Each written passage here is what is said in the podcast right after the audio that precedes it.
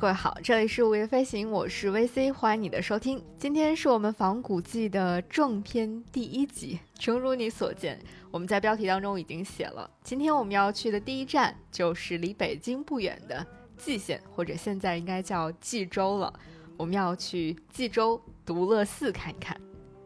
说起来也有一点奇妙啊，就是从今年春天开始吧，在我的枕边书的那个行列当中呢，就一直有一本很奇特的书，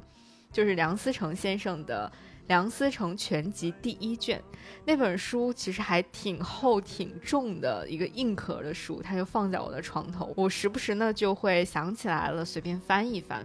而且很妙的就是，我每一次翻开这本书，都能找到一些非常契合当时当刻我自己非常感兴趣的一些内容。比如说，我最近对于墓葬当中的一些陪葬品，特别是陪葬的那个阁楼建筑很感兴趣。结果我有一天无意当中翻开这本书，发现它的第一篇其实竟然就是一个讲汉代三层的这个陶楼名器的。但是此前我从来没有注意过还有这样的一篇文章。再比如说，呃，刚刚过去的这个六月份是毕业季嘛，那我也在这本书里面偶然之间发现了一篇很短小的文章，在比较靠后的位置，它是当时梁思成写给东北大学建筑系第一班毕业生的一封祝福信，我觉得也写得特别的好。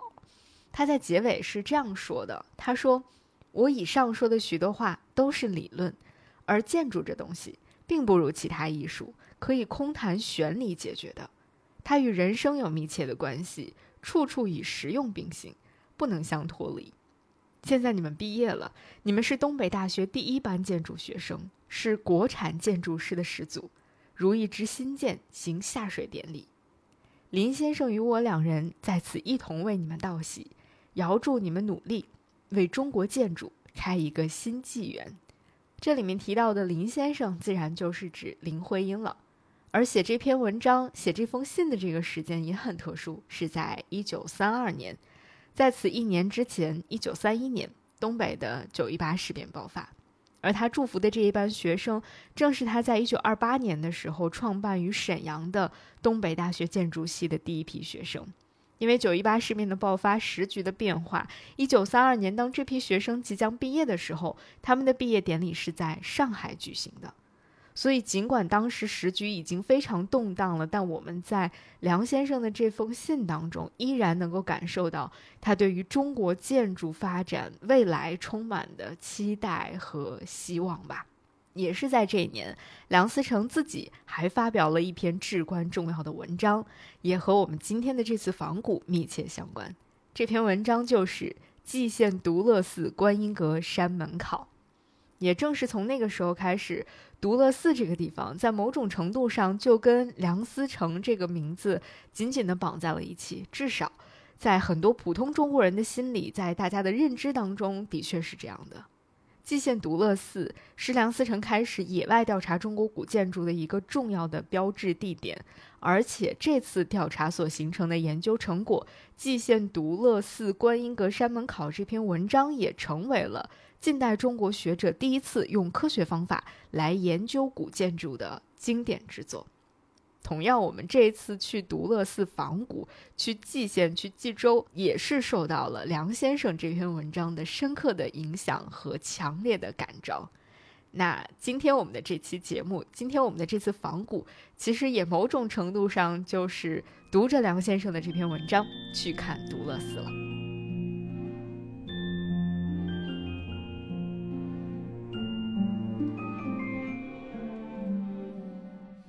在这篇蓟县独乐寺观音阁山门考的起手，梁先生其实就已经写了。他说：“近代学者治学之道，首重证据，以实物为理论之后盾。俗谚所谓‘百闻不如一见’，适合科学方法。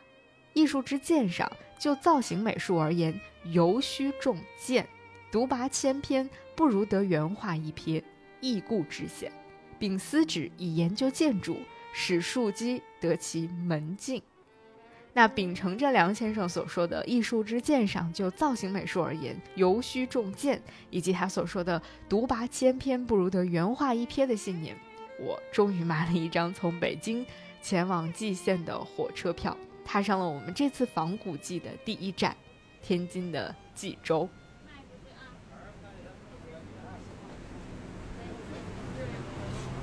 看脚下啊，看脚下。旅客们，乘一百一十五次列车就要开车了，请您抓紧时间上车，注意站台和列车的间隙。上车后，请往车厢里面走，不要停留在车门口。各位旅客，您就要离开冀州了，祝您旅途愉快，一路平安。是火车要离开济州了，我刚到济州，然后现在我们要出站，然后准备要去独乐寺了，我现在非常非常激动。其实整个济州火车站看起来还稍微的有一点点年代感，它的整个车站应该只有两条轨道，而且它的出站口也是小小的一个。出站之前呢，我们还需要经过一个地下通道，就很像小时候我们去的那种老火车站的样子，甚至你在这儿还能够看到运货的那个火车从你身边轰隆驶过的感觉，特别有趣。时间在这个地方，在火车站的时候。就已经稍稍的感觉有一点偏离我们认知当中的二零二三年了，悄悄的好像往前推了个十年二十年的样子吧。走出车站之后就更有意思了。车站外面有十来个出租车师傅在大声吆喝着揽活儿，而且他们揽活儿的方式还挺有技巧的。他们虽然不知道你叫什么，不知道怎么具体的称呼你，但是他们发明出了一种很新的揽活的方式。他会喊出你穿的衣服的颜色以及你的性别，比如说，哎，穿白裙子那个女孩，你走不走啊？或者是穿蓝背心那个小伙，你要去哪儿啊？这样的这种揽活的方式，不得不说，也是一种另辟蹊径的技巧啊。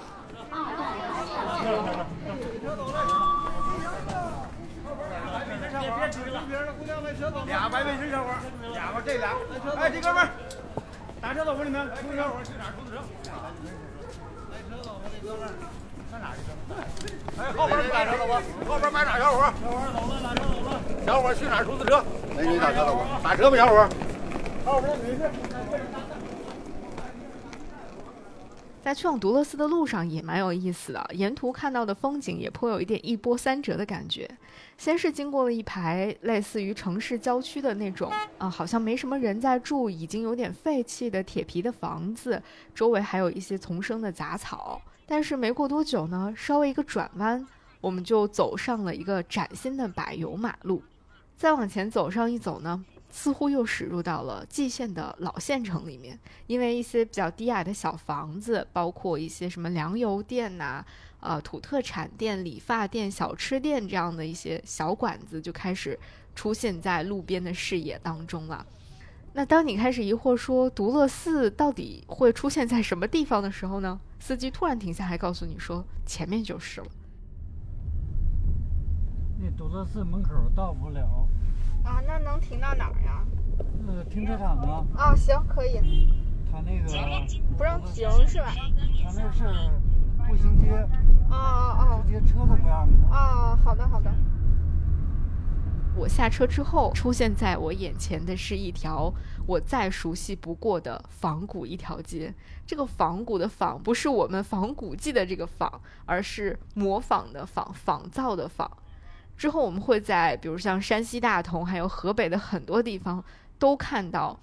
这样的仿古一条街，包括在我的家乡也看到过这样的仿古一条街，太熟悉了，仿佛就是同一个模子刻出来的一样。那往往你看到仿古一条街的时候，也就意味着，呃，在整个这座城市当中最重要的一些古建筑，应该就坐落在这样的一条仿古一条街上的某个位置了。这个地方就是被被弄成了步行街，现在叫渔阳古街。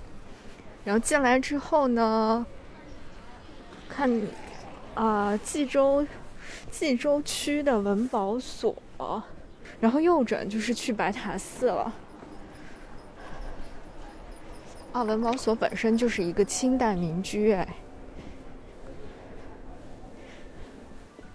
那在这个仿古一条街的牌子上写着“这个渔阳古街”这样的一个牌坊，在牌坊之后。再仔细看，你就会看到两个格外突出的飞在天上一样的螭吻，或者应该叫螭尾的造型。然后你终于确定说，独乐寺应该就在这个地方。啊，我我呃，这独乐寺我是看我是被上面的这个螭吻看到它的。啊，天哪！Oh my god！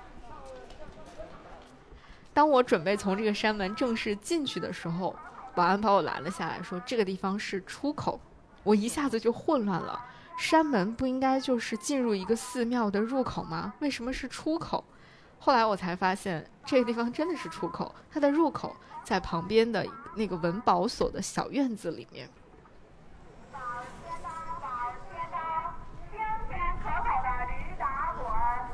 我走错了，我我我直接出来了，我从那个卖票，我以为啊从外从继续往前走。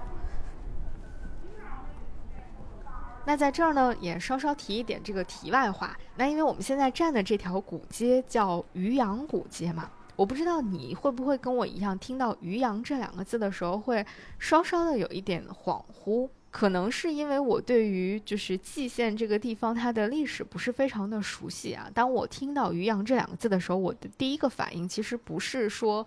呃，蓟县这个地方古名叫渔阳，而是直接反映到了以前学的课文里面，《史记·陈涉世家》里面曾经提到过他们戍边的地方叫渔阳，但是那个时候他们戍边的地方应该不是蓟县。以及我记得白居易在《长恨歌》里面有一句诗写叫做“渔阳鼙鼓动地来，惊破霓裳羽衣曲”。那个里面的渔阳，我不太确定到底是哪一个地方。后来我特意去查了一下，事实证明这两句古文当中提到的渔阳确实不是一回事儿，跟这个我们现在站的渔阳古街呢有一点联系，但是呢又不完全的一样。其中就是秦朝时期那个渔阳，也就是《陈涉世家》里面戍边的渔阳，不是这个地方，但离这儿不远，它就在北京的怀柔县的那个附近。从古燕国后期开始，啊，秦汉西晋一直都是在怀柔那个地方，叫做渔阳，在那儿设了一个郡。到了北齐的时候就被废止了。而隋唐时期，人们经常提到的渔阳，就是现在我们所在的冀州这个地方了。不过呢，还有另外一种渔阳，就是在后来唐之后的很多诗人写诗的过程，进行文艺创作的时候，他们会把渔阳这个地名进行一个意象化的创作，就是用渔阳来作为一个泛指、一种代指、代指征戍或者戍边的地方，比如说。唐代诗人张仲素他就曾经写过一句诗，叫做“昨夜梦渔阳”。这个里面他其实写的是一个闺中的少妇思念自己戍边的丈夫这样一种情形。所以这个妻子并不是真的梦到了渔阳这个地方，而是来以一种非常隐晦的方式，或者以一种比较意蕴悠远的方式来表达妻子对于在远方戍边的丈夫的一种思念之情。渔阳就成为了一个意象，一个代指。那当然，我们现在站的这个渔阳古街，自然是因为它蓟县这个地方曾经就叫渔阳。啊，这样想起来感觉还挺妙的。就是在漫长的中国历史当中，渔阳可能在不同的历史阶段、不同的类型的文艺作品当中，它指代的内容或者指代的地方是不太一样的。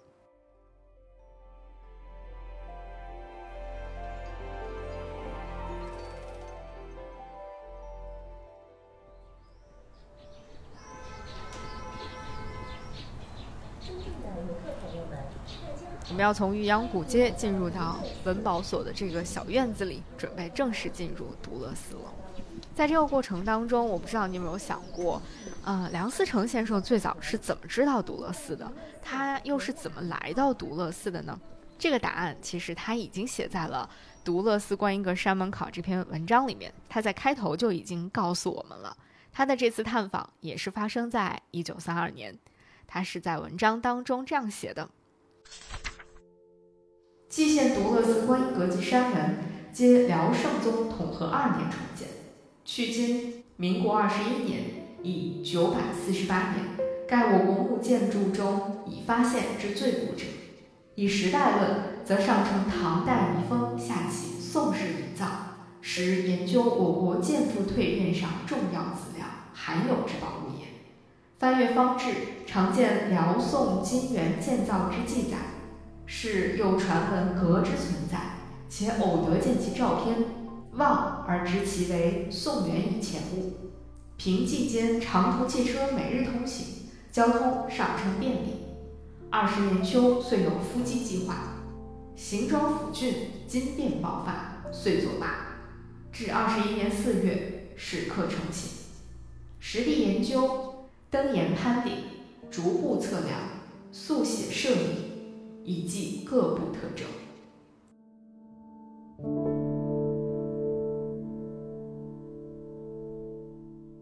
在这段言简意赅的文字当中，我们就已经了解到了梁思成先生其实在很多文章当中都看到过关于独乐寺的记载，所以他很早就已经知道独乐寺的存在了。后来呢，又看到过他的照片，看到他照片的时候，就已经通过大概的影像知道他应该是宋元之前的一个建筑了。再加上从北平到冀州这个地方的长途汽车每天都会开通，而且交通比较的便利。如果不是因为一些战乱的原因的话，他很早就来实地考察了。但是因为各种战乱爆发的原因呢，时局动荡，直到。一九三二年才终于成型。在这次考察当中，梁思成他们除了详细的测绘了观音阁和山门之外，更得观音寺辽塔一座。梁先生提到，这个观音寺辽塔也是在蓟县城里面非常显眼的一处白塔，辽代的白塔。稍后我们也会去到那个地方。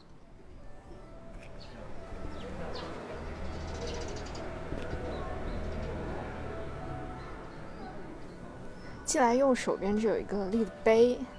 这个是国家文物局和北天津市人民政府零四年立的一个碑，重修碑吧。独乐寺创建于隋，改隋帝宁佛，故于渔阳郡立此伽蓝。岁月沧桑啊，所以就是大概是追溯到隋，然后在辽统和二年。玉田韩氏唱首重建，所以我们现在看到的这个落这个这个架构是辽代统和二年的时候建的。历经大地震，念于此，而犹岿然独存，甚矣！我华夏公师之睿智，营造之奇伟，无以复加矣。乃多历年所。风侵雨蚀，古刹颓象丛生。若不早图文物，且毁。今新逢盛世，改革开放，国力大增，国家文物局乃于一九九零年三月决定立项修葺，拨款八百万元。天津市人民政府与蓟县人民政府共襄四亿，拨梁正柱。替府除朽，科学施工，修旧如旧如故，保唐辽法式之神韵，抚千年古刹之雄姿。谋者担其思，工者竭其力。凡八月寒暑，终抵于成。独乐古刹，复有熠熠生辉，雄势幽烟，威志百代。可以，可以。啊，我们要来看，从这个所谓的入口小院进入独乐寺之后，首先映入我们眼帘的就是一个颇为壮观的观音阁了。因为我来到这个地方的时候，正好是正午时分，而且当天的天气真的非常好，天朗气清，惠风和畅，阳光明媚。而且因为正好是中午十二点半左右，大家都去吃午饭或者午休了，所以院子里。几乎没有人，就只剩下了我、观音阁以及在观音阁旁边不停盘旋着的十几只燕子、几只鸽子在这个地方。那个瞬间，我真的有一种天地悠悠，此地果然最适合独乐的感觉。所以我当时一下子没有着急进入观音阁，也没有急着去看山门，而是选择坐在了山门高高的那个石阶的上面。坐在那儿吹着凉爽的风，抬头望着观音阁和不停盘旋飞行的燕子，时不时呢还会回头望一望我头顶的这个山门，深远的出檐以及巨大的斗拱，真的太美太快乐了。当时我真的不由自主地发出了一个感慨，就是独乐寺，独乐独乐，真的是很适合独自快乐呀。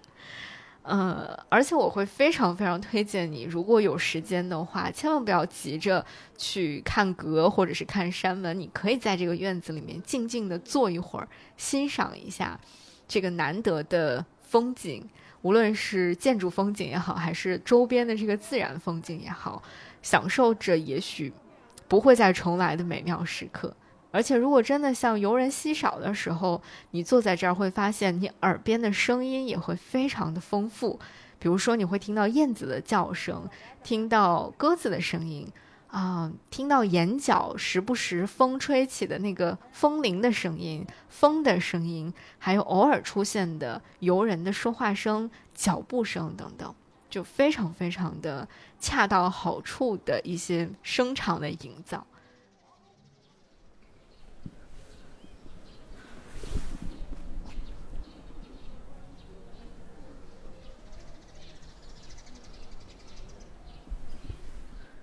那今天我们就在这个地方，除了去听一听这些丰富的来自自然的声音之外，还可以听我在这儿稍稍的讲一讲独乐寺的古老历史。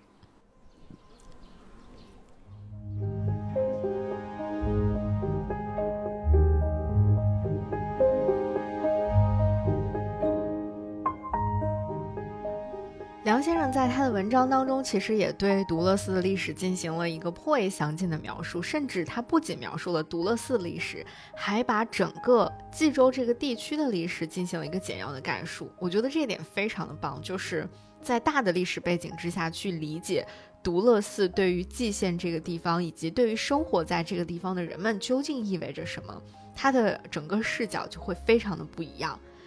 梁先生在文章中是这样写的。蓟县在北平之东百八十里，汉属渔阳郡。唐开元年间始设蓟州，五代时晋割以入辽，其地虽不复归中国。今曾以晋一度遣宋，不数年而复取之。宋元明以来，屡为华敌冲突之地，军事重镇，而北京之拱卫也。继承地处盘山之路，盘山乃历代诗人歌咏之体。风景优美，为继承天然之背景。冀既为古来重镇，其建制至为周全，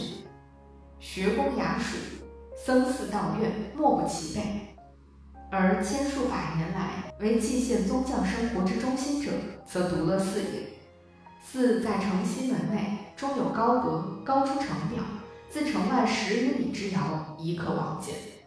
每届废御三月中。四立有庙会之举，县境居民百数十里跋涉参加盛会，以期代福还家。其在济民心目中，实为无上圣地。如是者已数百年，既见其老，亦莫知其始自何年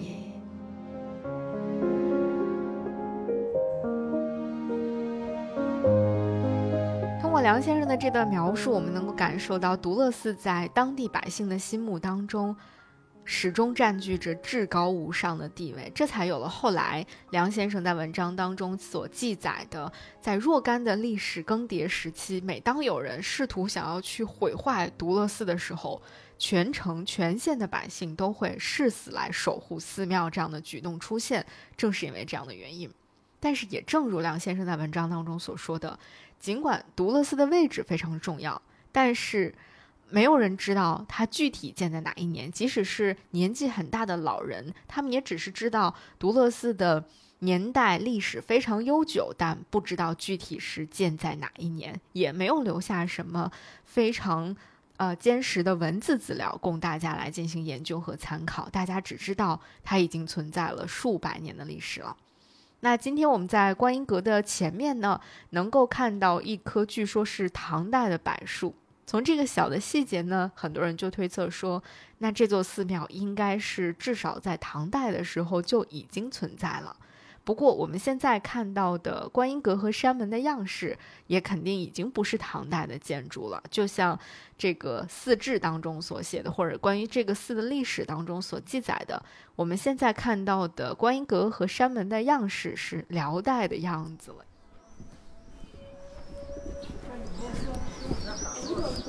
乐寺啊，独乐寺，这记着后边的乐寺。独乐寺有不少的地儿叫独乐寺呢。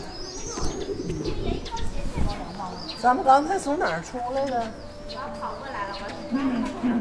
随后呢，梁思成也在文章当中讲了讲独乐寺这个名字的来历，也很有趣啊。他是这样写的：继人又谓独乐寺为安禄山誓师之地，独乐之名亦禄山所命，盖禄山思独乐而不与民同乐。故而命名云。继承西北有独乐水，为境内名川之一。不知寺以水名，亦水以寺名，以二者皆为麓山命名也。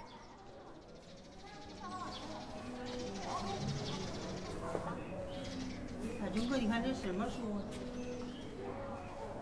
那如果从这个寺院的形制上来看呢？嗯，我们今天看到的独乐寺已经在它修建之后漫长的岁月当中，经过了很多次的修缮了。那梁先生也在文章当中说。啊，独乐寺伽蓝之布置今已无考。按照隋唐的制式呢，应该是在寺院当中不同的殿和殿之间是有回廊，把它们来进行连接的。但是今天我们能够看到观音阁、山门还有其他的殿宇之间已经完全没有任何的联络的部分了。那除了这个观音阁和山门之外，其他所有的佛殿呐，或者是一些配殿，也都完全是在清乾隆之后重新修建的了。所以，今天我们能够看到的最值得研究的物件，就是这个观音阁和山门了。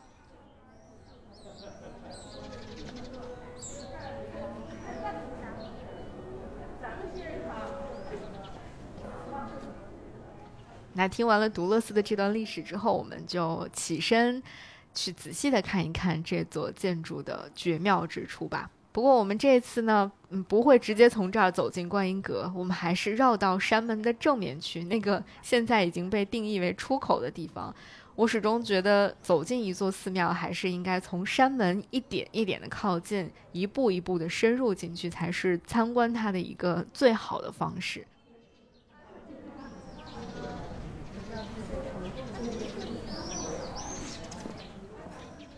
好，现在你走到山门正面了吗？看到那块牌匾了吗？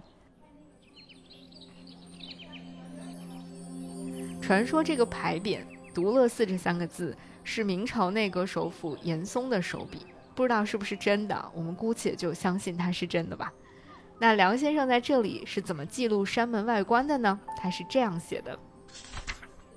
山门为另阔三间、进深二间之单层建筑物，顶柱四阿。几座螭尾，青瓦红墙，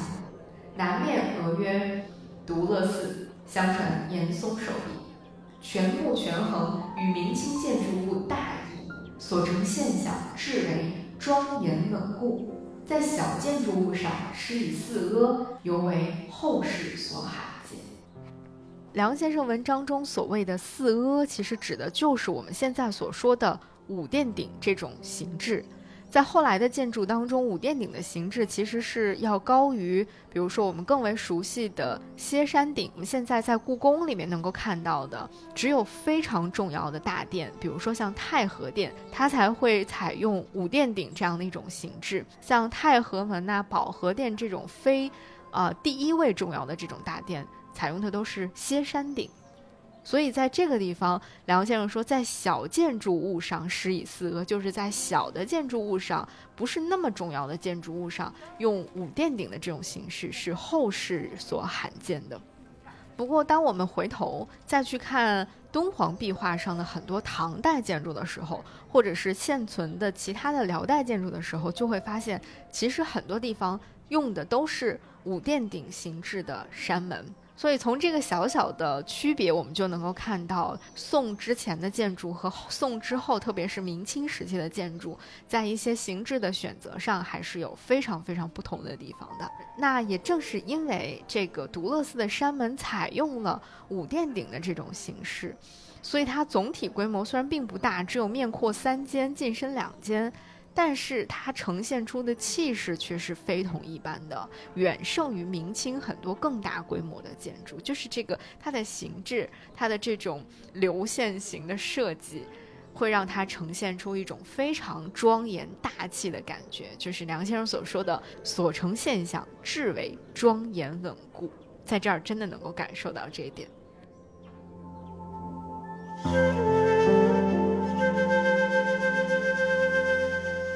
那从牌匾下面，我们走上台阶，进入到山门的内部空间。在这儿，你会非常明显的看到，你的左右两边有两尊高大的塑像，当地人把他们称为哼哈二将，因此呢，他们也会把山门叫做哼哈殿。当时呢，梁思成先生也描写到了这两个哼哈二将的形象，他说这两个形象相状志凶凝，肩系长巾，飘然若动。东立者闭口握拳为哼，西立者开口伸掌为哈，实为天王也。相皆前倾，背系铁锁，心图彩画甚烈。也就是我们进门之后，在右手边我们看到的这个啊，梁先生所说的东立者啊闭口握拳，这是哼；而西立者开口伸掌，也就是我们左手边就是哈。那这两尊天王像呢？其实真的还是让我感受到很大的震撼的，而且他们一下子又让我想起了当时我在日本奈良的那个东大寺的山门看到的两尊天王，只不过那两尊天王的尺度又要更远甚于独乐寺的这两尊。那两尊天王像的具体大小我不太记得了，但是它的高度应该至少有将近七米左右的七八米左右的样子吧。嗯，如果有机会的话，大家去日本的奈良，一定要到东大寺去看一看。无论是整个东大寺的这个木建筑，还是它的这个山门，光是山门就已经非常让我感到震撼了。而且我印象当中，嗯，整个东大寺的山门是没有施以任何的彩绘的，包括天王像也没有任何的彩绘，是非常古朴的那种木头的本色，就嗯，带给人的感觉非常的不一样。啊，那回到独乐寺，这两尊天王虽然没有那么高大，但是他们微微前倾的这个身体和他们金刚怒目的形象也非常具有震撼作用。而且，更妙的一点就是，啊，我国的一个非常著名的研究建筑的史学家丁尧老师，他有一个很有趣的发现，他发现这两尊天王目光因为都是斜看向下方的嘛。他们斜着看向地面的方向，目光是可以有一个交汇的焦点的，交汇的这个焦点落在的位置，恰好就是我们刚刚踏进山门的这个地面上。那我们可以想象一下那个场景，就是当一个朝拜者或者是信徒踏进山门，看到这两尊天王的时候，很可能他非常自然的就会顺着两个天王目光的指引，他就知道要在这个地方跪拜观音阁了。而在他们目光交汇的这个地点跪下来，抬头望的时候，刚好就能够透过。眼前的这个山门里面的门框和台基组成的这个天然画框，看到一个完整的观音阁，就观音阁正好在这个画框里面，在这个天然的画框里面，而且刚好透过观音阁的二层平坐的栏杆的空隙，还能够看到观音阁里面那个十一面观音像的双眼，真的非常非常的奇妙，而且我相信它一定是经过精心的设计的。我当时是真的非常受震撼的，更不要说如果在当年，有一位虔诚的佛教徒来到这里的话，他在这里能够感受到的，一定比我要强烈上更多更多倍了。不得不说，这是一个绝妙的设计。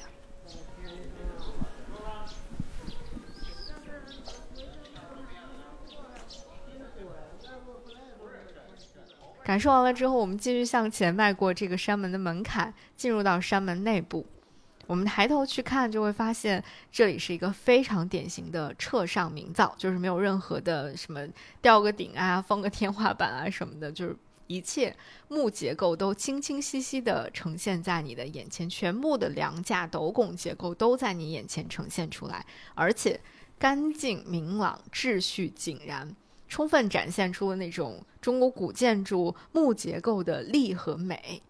梁思成在他的文章当中已经极其详尽地描述了这里的每一个重要的结构，并且在里面还配上了详细的图解。在这我们就不一一解释了。如果感兴趣的话，大家可以去找来这篇文章，仔细的去对照阅读、欣赏一番。那我个人非常痴迷的呢，呃，其实不是在它内部的这个秩序井然的结构，当然这个也非常美了。我个人更痴迷的就是。它山门外面的那个斗拱结构，或者更严谨的说法，应该叫做山门外沿的斗拱。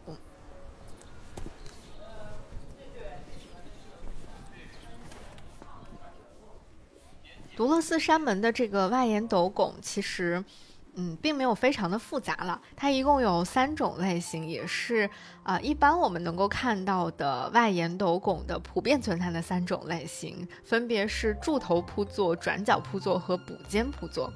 其实，在真正的来到独乐寺之前，我每一次看到一些文章当中说什么“叉叉铺座”“几斗几升几跳”，还有什么“华拱”“令拱”“泥道拱”之类的这些名词的时候，就会非常的头大，就迅速的略过那个部分。但是我又发现，你完全略过这个部分呢，你就 没有办法再继续理解后面的一些更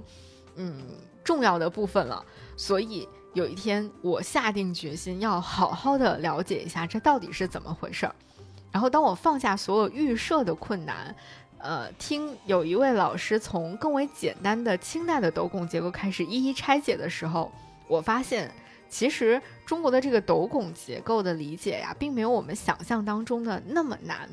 尽管从宋代的营造法式到清代的工程做法，很多部分的名称。呃，已经发生了一些变化，但是总体上它的原理是类似的，是不变的。如果大家觉得呃了解宋代的那些斗拱结构的名称非常的头大的话，不妨先从更为简约、更简单一点的清代的斗拱入手去进行理解，然后由此再拓展到宋，啊，可能是我自己摸索到的一个比较容易进入的一个方法吧。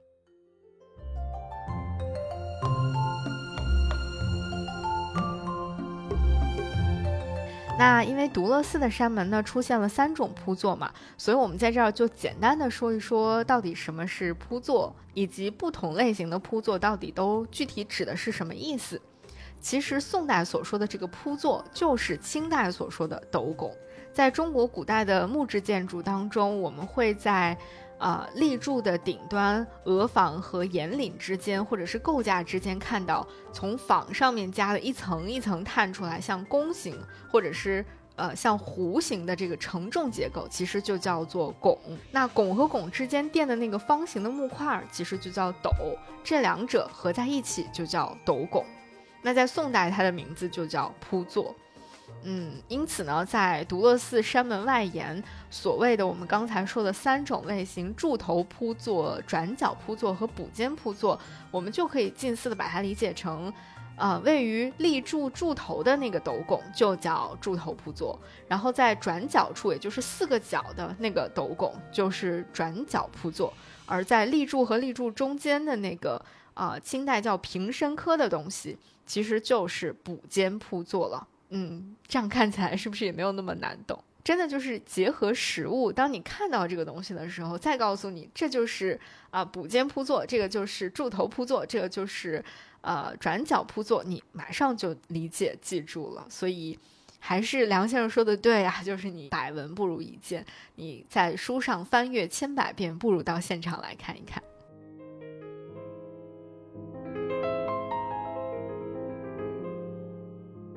当然，跟柱头铺座和补间铺座相比，转角铺座的结构要更为复杂一些，它是两朵柱头铺座相交形成的这么一个结构，因此呢，从外形上看起来，它更像是一朵花一样，就非常非常的美丽，也更加的震撼人心。所谓在形容这个独乐寺山门的时候用的一个词叫做“檐出如意”，就是伸出来的这个屋檐像。飞鸟的翅膀如翼一样，大概就是我们现在看到的这个样子了。虽然，呃，来到独乐寺的时候已经不是我第一次看到辽代建筑了，但是每一次，每一次我站在这样的檐出如意的辽代建筑的屋檐下去看这么深远的出檐的时候，还是会心跳空一拍，真的是太美、太舒展了，那个姿态实在是太迷人了。如果在这儿我们稍微的再站得远一点点，再加上阳光刚刚好，在整个独乐寺山门的斜上方的时候，我们就能够看到一个逆光当中的独乐寺山门。那个瞬间，当我举起相机想要拍下这一幕的时候，我在取景框里面真的仿佛看到了一个将要起飞的大鸟。那个瞬间，我终于理解了什么叫做言出如意。它甚至都已经不仅仅是一种比喻了，它简直就是一种写实。就是逆光勾勒出来的那个独乐寺山门的轮廓，真的就是一只振翅欲飞的大鸟。哇，绝了，绝了，绝了！现在这个云和阳光好好看啊，这真的很像一个要起飞的建筑，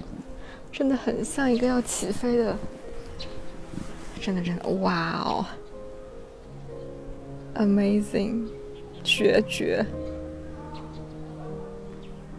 天呐，我要哭了，这也太好看了！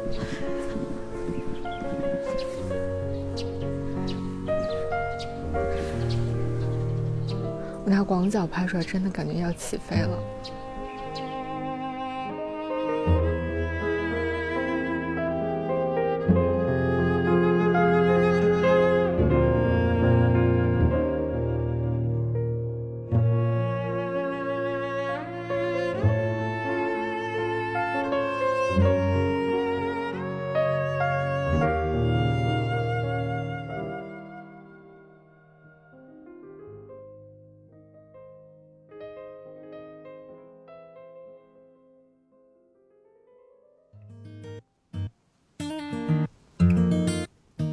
夜飞行由 Marcast Media 制作出品，我们推荐你在苹果 Podcast 订阅收听。如果喜欢这档节目，欢迎你给出五星好评，也欢迎留言评论。同时，我们的节目也同步更新在 Spotify、小宇宙、喜马拉雅、网易云音乐、QQ 音乐等平台。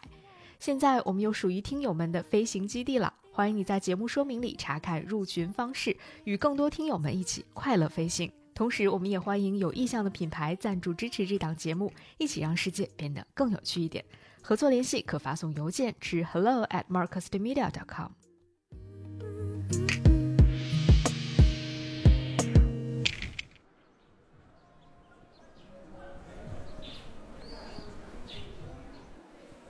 和他的眼角同样引人注意的是屋脊上的两个螭尾，就是我们在没有进入独乐寺的时候，远远的就看到的那两个螭尾。梁先生在文章当中把这个螭尾称为极为罕见之物也。那螭尾可以好好的来说一说啊，我因为自己非常非常喜欢螭尾，包括后来的螭吻演变成的螭吻，我都特别的喜欢。螭尾的来源其实可以追溯到唐代，在唐代建筑的正脊的两端就会安装螭尾这个东西，呃，不是我们今天。啊，比如像在故宫啊这样的一些这个明清建筑当中看到的螭吻，那个时候还是螭尾，它就是一个非常朴素的尾巴鱼尾巴的造型。在营造法式当中，他就提到了安装螭尾的意图，就为什么古人要在古建筑的屋顶正脊上面去两端安装螭尾呢？营造法式里面也引用了更古的典籍《汉记》当中的记载，他说：“百梁殿灾后。”月屋沿海中有鱼球，尾似螭，激浪即降雨，遂作其象于屋，以验火祥。时人或谓之螭吻，非也。从这段话，我们可以看出，古人在屋顶安装螭尾，其实有点像后来人们在一些嗯木建筑当中去安装藻井，是大概类似的意思，就是取一个以水克火的意象嘛，起到一个防火的心理安慰的作用。其实，后世呢把它们称为螭吻，其实是误解了它的本意的。那螭尾的造型其实看起来就非常像鱼的尾巴。啊，在敦煌壁画当中，你仔细去看，大量的出现螭尾的造型。在西安大雁塔，它的门楣石刻上面，你也能够看到唐代佛殿上会有类似于这样的造型。但这个造型到了宋之后，就发生了一些变化，变成了我们现在更为熟悉的螭吻，也就是有一个龙头张着它的大嘴，含住正脊两端。同时呢，它的尾巴也发生了一些变化，就是尾巴会卷得更厉害，甚至到了清代的时候，它的后背还会插入一根剑柄，就造型更为复杂了一些吧。不过独乐寺山门的这个螭尾，你仔细去看，非常有意思，你会发现它是一个介于唐代的螭尾和明清螭吻之间的一种形态，就是它的尾巴没有明清时期的建筑那么的卷曲。而且也没有插入一柄剑柄，啊，它还是唐代的那种比较朴素的鱼尾巴的造型。但是呢，它的下部已经是龙头的造型了，所以它正好就是非常完美的反映出了这个从螭尾向螭吻变化的这个过程，特别有趣。自从在独乐寺山门上看到这个造型之后，我就特地的。去后来很多的这个古建筑看他们的屋顶造型的时候，特别关注这个螭吻造型啊。再到前不久，因为我回了一趟家，我就去了一下我们当地新开的博物馆。在我们当地的博物馆里面，我特别罕见的看到了一个唐代的螭尾，那是我第一次不是在呃敦煌壁画里面。或者是一些这个雕刻作品当中看到螭尾的造型，是真的看到了一个唐代螭尾的实物，我才发现确实非常的简单朴素，的确没有龙头，只有一个鱼尾巴，而且鱼尾巴就是一个普通的轻轻翘起，没有过度的那个，呃，卷成一个螺旋状的那个造型，就也很美，那种朴素的美，那种大气的美，我特别喜欢。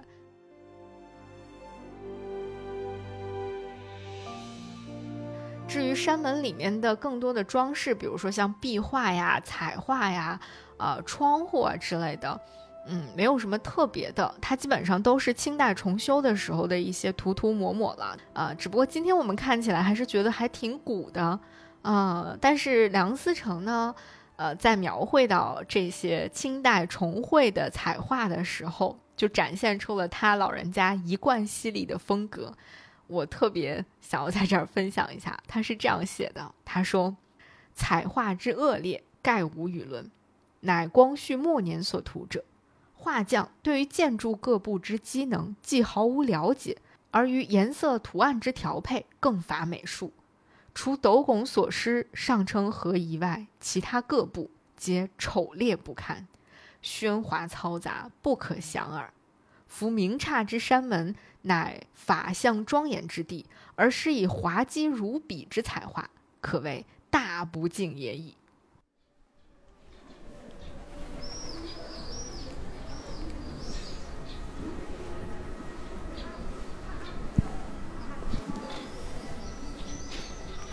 当我们把目光依依不舍的从山门离开之后，我们就转个身，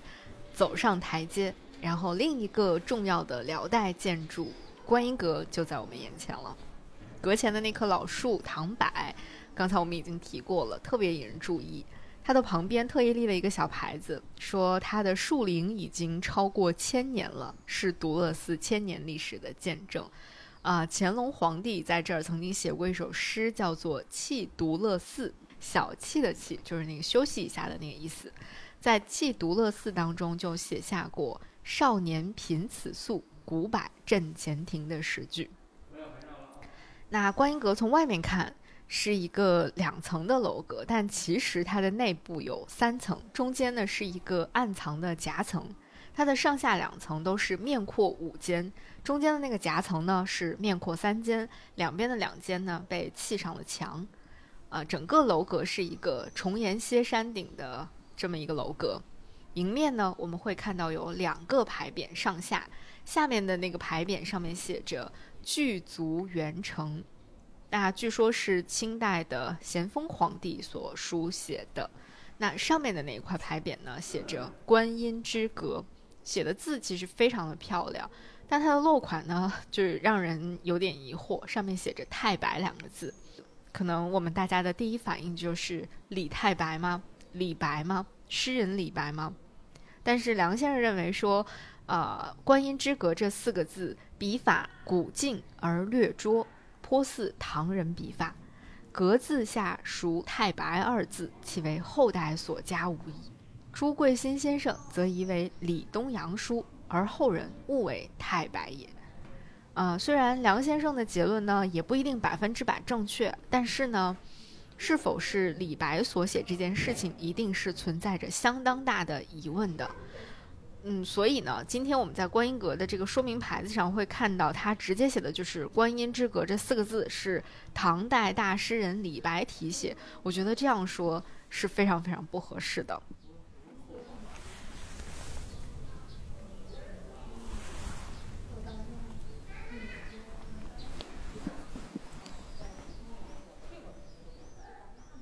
那整个观音阁的气势呢，可以借用清华大学。我非常喜欢的王楠老师的话来形容，叫做呈现极为潇洒豪迈之气度。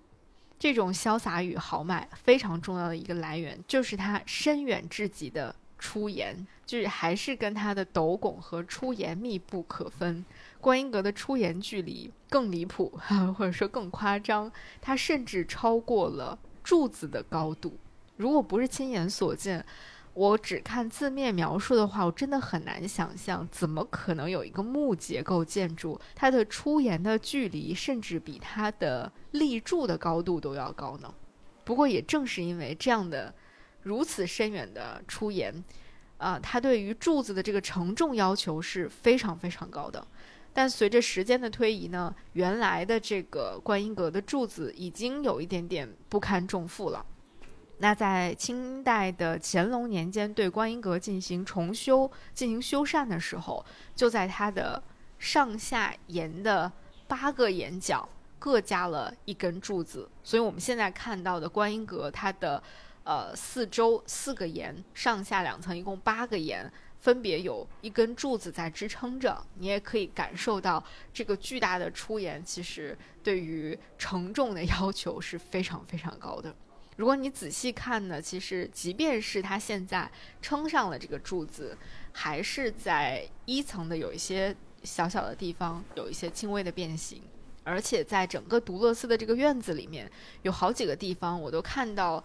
呃，树立了一些水泥的立柱在这个地上，上面写的是变形观测墩，有一号、二号之类的。我想它应该也是用来随时观测整个观音阁的这个木结构建筑它的沉降或者是变形情况的。一旦出现了一些变形，肯定这个文保的相关的人员、专业技术人员就要去想办法，怎么样去进行一些修缮，或者说进行一些加固了。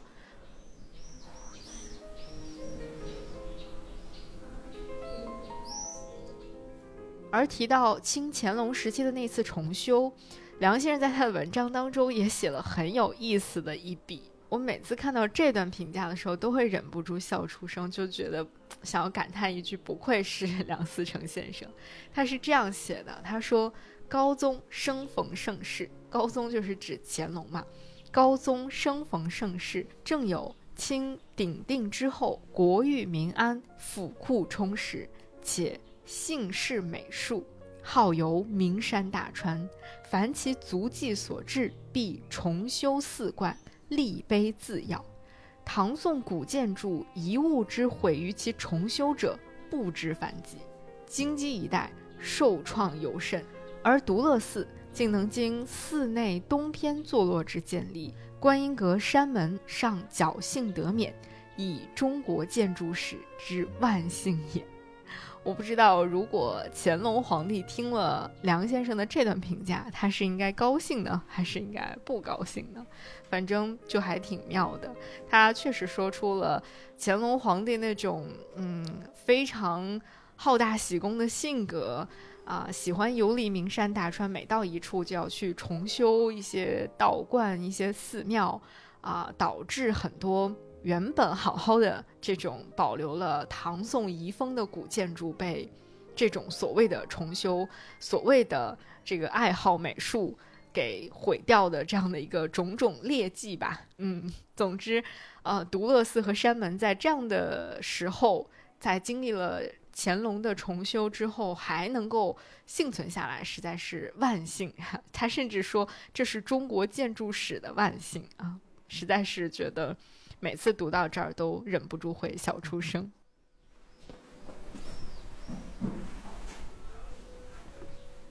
那当然，关一个最精彩的部分不仅仅是在它的出言之深广，还在它的内部。现在我们就要进门去看一看。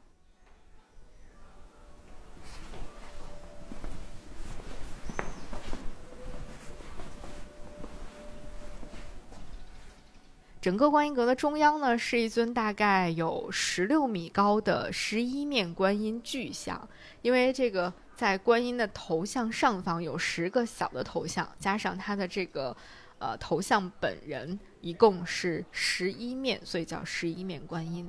那这尊观音像和整个观音阁应该是在同一个时代被修建起来的，而且。我们可以感受到，整个观音阁其实就是为观音巨像而量身定做的。无论是它的整体的高度的设计，还是它整个空间布局的设计，一切都恰到好处，不多也不少。所以它应该是因为这个观音像而建造了这个观音阁的。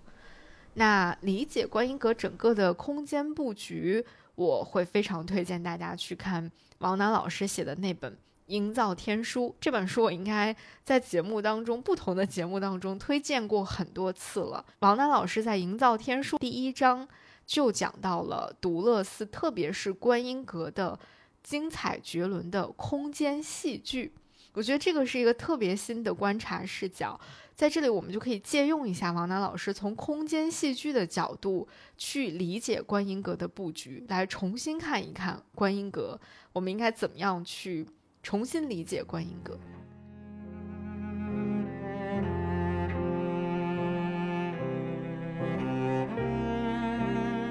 观音阁的一层平面是一个面阔五间、进深四间的非常宽敞的一个空间，其中最核心的中间部分是一个面阔三间、进深两间的这样的一个空间，最中央就是那个观音巨像，直通天顶，非常的高大。那它的旁边呢，是一圈的回廊的设计，可以供游人和信众在这个地方进行礼拜和瞻仰。那接下来，王娜老师是这样来描述整个这个空间的戏剧感的。他说，观众从大门步入，并不宽敞且颇为昏暗的殿内，仅能由一周回廊中瞻仰伫立于中庭的观音像。高耸的巨像，极尽昂首之姿，方可见全貌，更增信众的敬畏之感。从顶层明间洞开的门扉处，有一束天光刺破高阁中庭之黑暗，正照在高高在上的观音面部，其庄严神圣，真是无与伦比。在中国现存古建筑中，于独乐寺观音阁中仰望观音，绝对是最令人难忘的空间体验之一。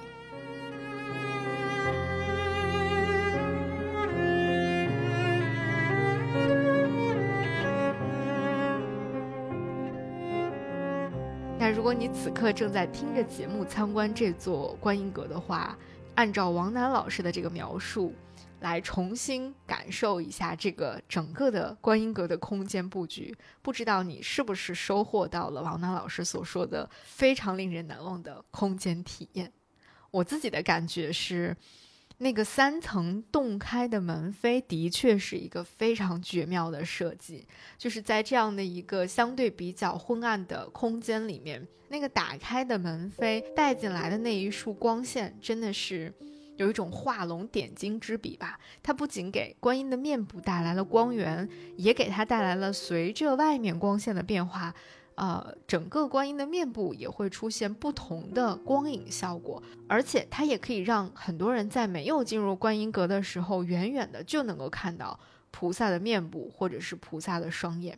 我每次遇到类似的这样的佛殿，或者是这样的空间设计的时候，都会感到非常的震撼。类似的体验，还有比如说，如果大家去参观，啊，敦煌莫高窟，或者是云冈石窟，非常高大的大象窟的时候，如果它的二层有一个小小的明窗，在阳光晴好的时候，你去参观，就是能够感受到。外面的阳光透过明窗照在大佛面部的那种非常神性时刻的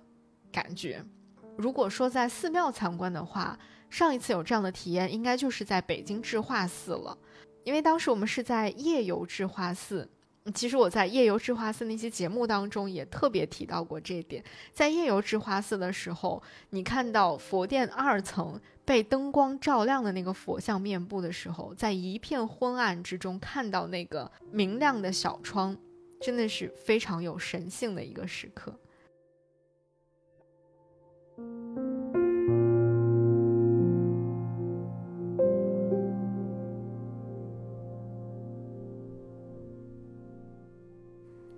其实王楠老师后来还在他的书里面描述了他在逛完了这个一层的空间之后，继续沿着楼梯向上去体验二层和三层的空间感的那个感觉。嗯，从不同的高度去欣赏观音像，会得到不同的感受。但是呢，现在呃，我们作为普通的游客是没有办法。在向上走了，它是不允许游客再继续登楼的，所以我们就没有办法再继续向上去体验了。不过呢，据说在三层，在观音像的那个眼睛的位置，如果能够上去的话，你将会收获另外一个非常美妙的体验，或者说非常惊喜的发现，那就是你会发现菩萨的目光注视的地方，望出去，就是我们在节目开头的时候提到过的。在蓟县的另外一座非常重要的古建筑，辽代的那座白塔，就在菩萨的目光注视的地方。这绝对是一个非常非常绝妙的设计，就仿佛整个城市的设计都在这一寺一阁和一塔之间给融会贯通起来了，太妙了。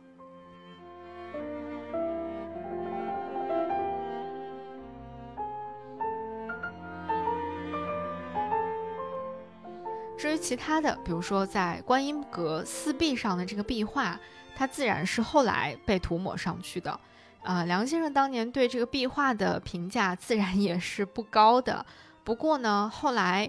嗯，著名的考古学家素白先生倒是对独乐寺一九七二年新播出来的那个壁画进行过一番比较认真的考察，也把这个考察的文章收录在了他的一个。呃，文集里面，感兴趣的话，大家可以去找来看一看。那本书我也会列在 show notes 里面。素白先生整体认为，这个壁画的绘制年代不会早到明以前，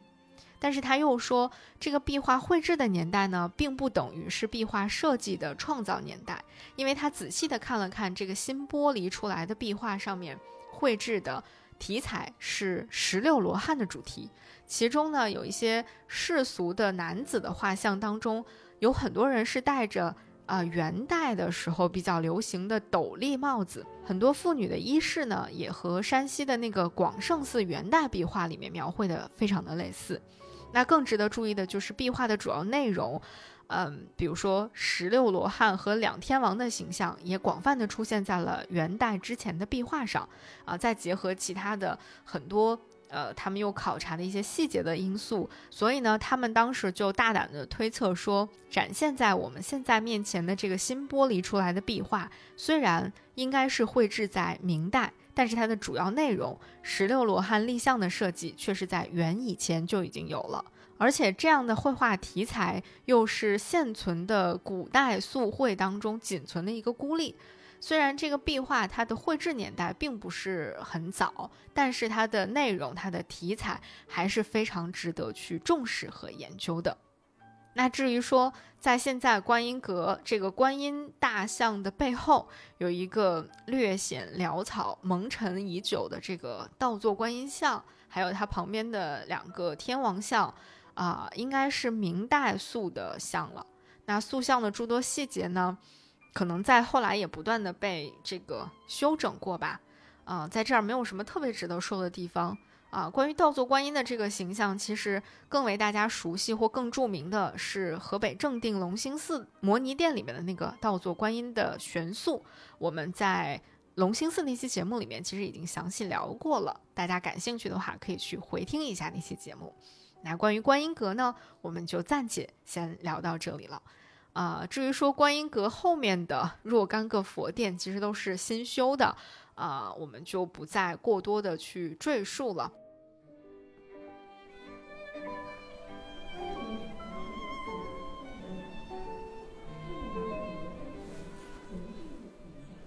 在阅读这个梁思成先生的《蓟县独乐寺观音阁山门考》，沉浸式的感受了独乐寺的山门和观音阁之后呢，其实我又在他的院子里面坐了很久很久，舍不得离开，因为这个地方实在是太美好了。不过呢，在太阳快要落山的时候，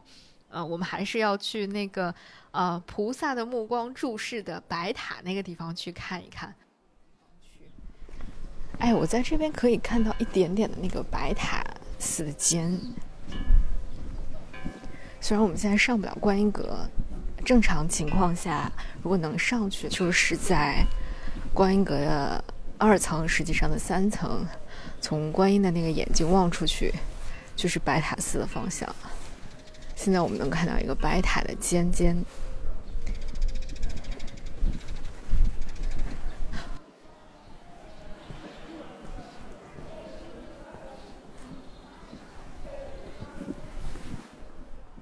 今天这个白塔就在一条叫白塔寺街的小街上。我们在快要关门的时候，终于赶上了，马上跑进去看了看。最早其实我知道蓟县有这个白塔呀，不是在 梁思成的文章里面，而是在素白先生的一本书里面。他当时引用了一段梁思成的记载。素白先生在他的书里是这样写的：他说，观音阁正南面对观音寺内之专建白塔。过去梁思成先生曾推测该塔原与观音阁有关。那今天来到白塔寺这个地方，你自然，嗯，也还是要，呃，经过白塔前面建的这几座供现代人们去朝拜的佛殿，啊、绕过之后才能够看到完整的白塔。不过现在这个建于辽代的白塔，今天的样子实在是有一点。太过崭新了，就是它的白塔真的非常非常的白，我猜测可能是近几年又粉刷了一遍的原因，包括呃塔身上面的那个红字，还有几扇红门，应该也都是重新粉刷过、重新描红过的，就是它的那个崭新的程度，甚至让我怀疑一秒钟，说我自己是不是走错了地方，这个地方是不是一个重建起来的白塔？呃，但肯定不是啊。但我只是说它的这个粉刷工程让它看起来实在是太新了啊、直到我看到下面同样崭新的一个解说牌子，我才确认说啊，这个就是那个白塔。它的牌子上简要的介绍了一下白塔的历史和特征。它是在辽呃清宁四年，也就是一零五八年的时候重建的白塔，在明清两代也均有修葺。塔高一共有三十点六米，平面呈现一个八角形，是一个砖石混合的白塔。那梁思成当年在他写《蓟县观音寺白塔记》里面的时候，还小小的普及了一下关于中国古代的塔的样式的一个小知识。他说，在唐代以前，中国的塔。它的平面大多呈现的是方形的，不是我们现在看到的八角形。除了嵩山有一个叫做净藏禅师塔，它是一个八角形，其他都是方形的。而这个唯一例外的净藏禅师塔，它其实本身不能够严格的算是一个塔，它其实是一个坟墓，所以并不是真的塔。那也就是说，在唐以前，中国是没有八角形的塔的。直到五代辽宋之后，才普遍开始出现八角塔。那因此从这个层面上来看，蓟县白塔，我们也可以来断定说，这个塔肯定是唐之后，有可能是五代之后的产物了。那这座塔比较特别的，其实就是它的立面，就是它的整个塔身是比较。呃，有趣的，梁思成甚至说它是至为奇异，就非常的奇异。怎么奇异呢？我们具体来看看啊。首先，它的最下面是一个花岗石的基座或者是底座吧。那从这个地方我们向上看，它的奇异之处就来了。首先，在它的上面这一层，工匠们就用石头打造出了一个木质结构的楼阁。它的斗拱、栏杆，包括一些几何形的纹样，包括一些雕刻的各种动植物的纹样、舞女的造型、立式的造型等等，非常非常的精美。啊，有人甚至说这个地方其实跟观音阁的那个那个整个的雕刻的结构都非常的像。你也可以近似这样理解一下。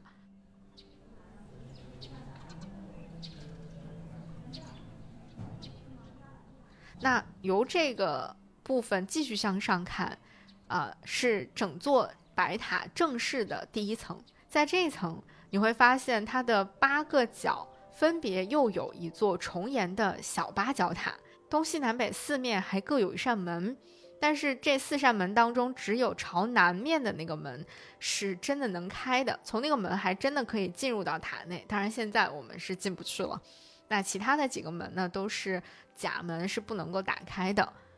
那由这个继续再向上看，你会看到一个两层的八角形的结构。再向上，就是整个白塔最特别的一个苏堵坡的造型，非常的印度佛塔风格的苏堵坡的造型。在它塔身的圆肚上有非常美丽的悬鱼形的浮雕，很美。但是真的，我不得不再次感叹说，现在这个地方被刷的也太新了，新到让我总觉得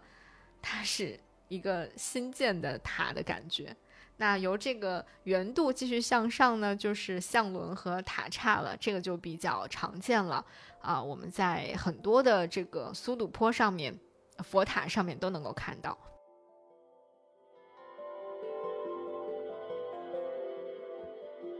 但是其实比起这个看起来非常崭新的白塔，呃。在整个这个白塔寺的院子里面，更引起我强烈兴趣的是，在它的塔的前面有一个残留的经床，在这个经床上面，它的佛雕像竟然非常的精美，特别是这个佛雕像残存的顶部啊，它有一些这个奏乐者的雕刻。非常非常的好看，大家一定要在这里好好的欣赏一下。我也会放一张他的照片在我们的 show notes 里面，大家一定要好好去欣赏一下。虽然根据梁先生的判断说，这个经床残存的部分应该也是在清代重修这个白塔的时候才放置在这里的，但是呃，你不得不承认它的雕刻依然是非常非常棒的，是雕刻中的佳品了。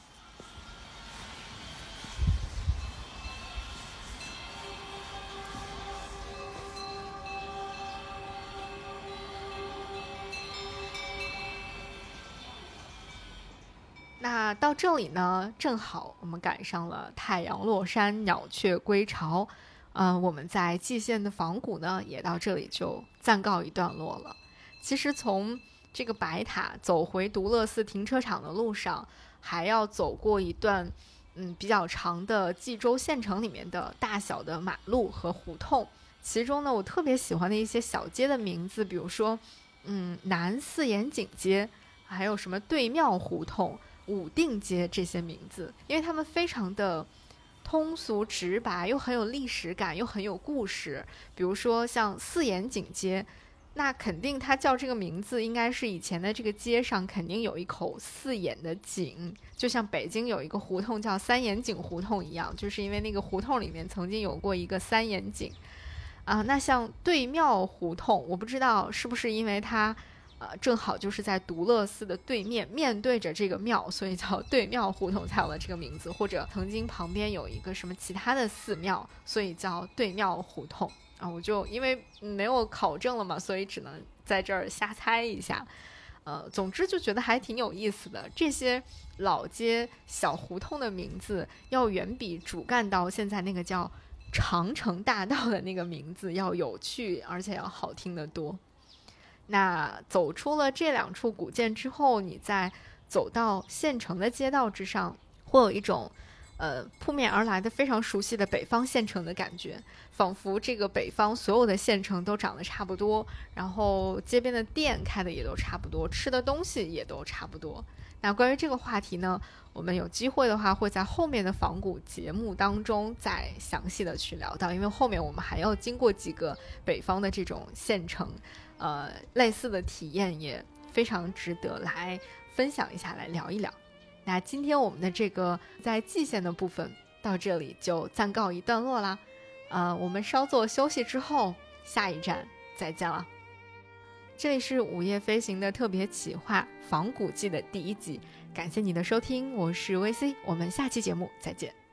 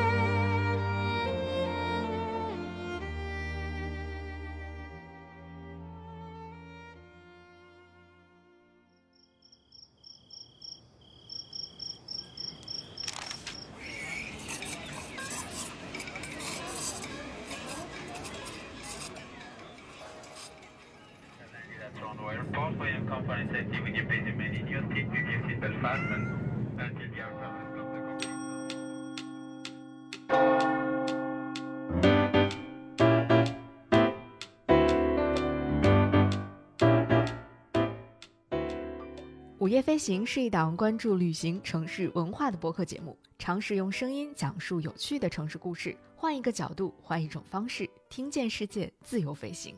本节目由 Marcast Media 制作出品，欢迎你在苹果 Podcast、小宇宙、喜马拉雅、网易云音乐、QQ 音乐等平台搜索“午夜飞行”订阅收听。你也可以搜索“午夜飞行”的微博、微信公众号等社交平台账号，了解更多节目背后的人和故事。现在我们也有属于听友们的飞行基地了，欢迎你在节目说明里查看入群方式，与更多听友一起快乐飞行。同时，我们也欢迎有意向的品牌赞助支持这档节目，一起让世界变得更有趣一点。合作联系可发送邮件至 hello at marcusmedia.com。